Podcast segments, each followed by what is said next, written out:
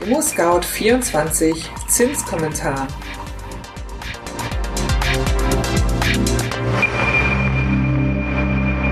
Hallo liebe Zuhörerinnen und Zuhörer. Welche Auswirkungen hat das Coronavirus auf die Zinsen und wie wirkt sich das auf Immobilienkredite aus? Diese und weitere spannende Fragen klären wir in unserem Zinskommentar-Podcast. Der steht diesmal unter dem Titel Whatever it takes. Doch zunächst wie immer das Wichtigste in Kürze. Erstens, die Notenbanken öffnen ihre Geldschleusen. Zweitens, das Bundesverfassungsgericht legt sich mit dem Europäischen Gerichtshof an und kritisiert in einem beispiellosen Urteil die EZB Geldpolitik. Und drittens, vor allem Kredite mit kurzfristiger Zinsbindung steigen, langfristige Kredite bleiben aber stabil. Es geht wieder aufwärts. Mit dem beginnenden Sommer scheint auch das Coronavirus ein wenig vor seinem Schrecken verloren zu haben. Überall gibt es Lockerungen. Der DAX bewegt sich auch wieder. Er kletterte nach dem langen Pfingstwochenende am 2. Juni bis fast auf 12.000 Punkte. Das ist geradezu sensationell, wenn man bedenkt, dass er damit seit dem großen Crash Mitte März rund 3800 Zähler wettmachen konnte und nun fast das Vorkrisenniveau erreicht hat. Es sind aber nicht unbedingt die Konjunkturprognosen, die den Aktien Feuer unterm Hintern machen. Vielmehr sind es die Notenbanken, die ihre Geldpolitikschleusen so weit aufmachen, dass die Wirtschaft im Geld schwimmt. Bereits im März hatte die Fed ihren Whatever it takes Moment. Zur Erinnerung mit diesen Worten, übersetzt etwa Wir tun, was auch immer nötig ist, wurde der frühere EZB-Präsident Mario Draghi gern zitiert. Damit beruhigte er 2012 die Finanzmärkte. Im März nahm Mary Daly, die Chefin der regionalen Fed in San Francisco, die Formulierung in den Mund, die Fed ist bereit, alles zu tun, was nötig ist und in ihrer Macht steht, um sicherzustellen, dass wir Teil der Lösung sind, um die Menschen gegen das Virus zu wappnen, die amerikanische Wirtschaft zu stützen und uns in die beste Position zu bringen, wieder zu wachsen, sobald das Virus zurückgeht. In der Zinssitzung am 20. Mai handelte die Fed entsprechend. Die Leitzinsen bleiben nahe der Nulllinie zwischen 0,00 und 0,25 Prozent. Der Ankauf von Staatsanleihen wird forciert und die Kredithilfen für Unternehmen und Verbraucherinnen aufgelegt. Die Bilanz der Fed blähte sich sprunghaft auf knapp sieben Billionen Dollar auf. Bei der EZB steht die nächste Zinssitzung erst noch aus. Bei ihr lautet der Name des Pandemie-Notkaufprogramms PEP. Pandemic Emergency Purchase Program und besitzt ein Volumen von 750 Milliarden Euro. Im vergangenen Monat berichteten wir im Zinskommentar bereits darüber, dass die EZB nun auch Anleihen mit minderwertiger Bonität kaufen würde. Dass die EZB aber überhaupt Staatsanleihen ankauft, hat ihr ein ums andere Mal Kritik eingebracht. Ihre Niedrigzinspolitik war für Sparerinnen desaströs.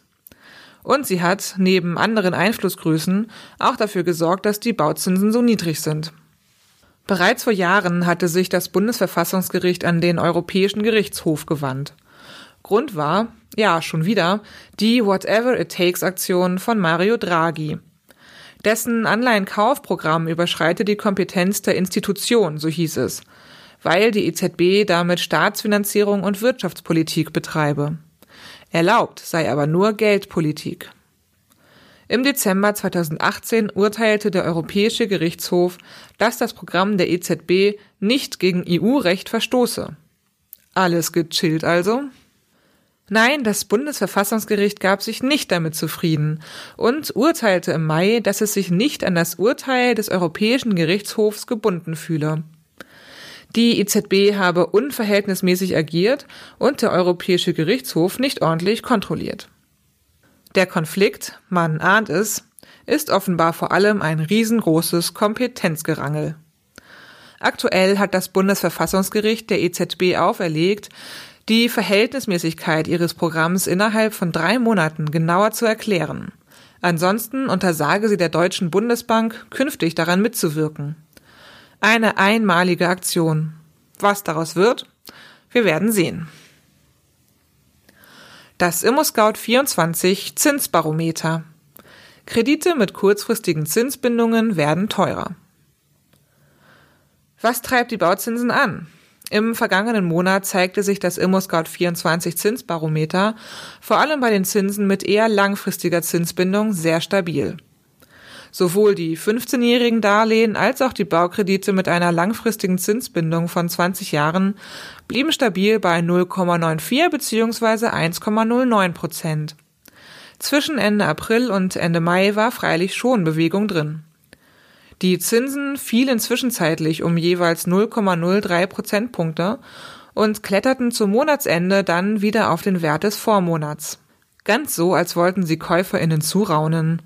Langfristige Zinsbindungen sind stabil. Greift zu. Bei den kurzfristig orientierten Zinsen ging es hingegen aufwärts. Die Kredite mit fünfjähriger Laufzeit kletterten Ende Mai auf 0,64 Prozent. Das sind 0,04 Prozentpunkte mehr als im Vormonat. Die besonders beliebten Kredite mit zehnjähriger Zinsbindung machten einen gewaltigen Sprung. Es ging mit ihnen um 0,12 Prozentpunkte aufwärts, von 0,62 auf 0,74 Prozent. Die meisten Finanzierungsexpertinnen empfehlen derzeit beim Kreditvertrag Sondertilgungsrechte und das Recht auf einen Tilgungssatzwechsel einzuschließen.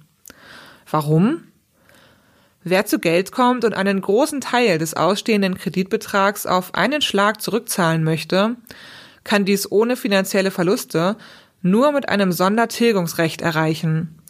Ansonsten würde die Bank für die entgangenen Zinsen eine Vorfälligkeitsentschädigung verlangen.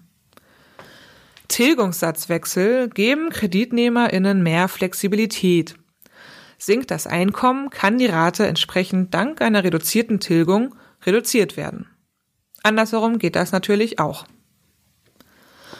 Ja, damit sind wir am Ende des ImmoScout 24 Zinskommentars angekommen. Habt ihr Fragen an uns, Lob, Anregungen oder Kritik? Dann freuen wir uns über eine E-Mail an podcast@scout24.com.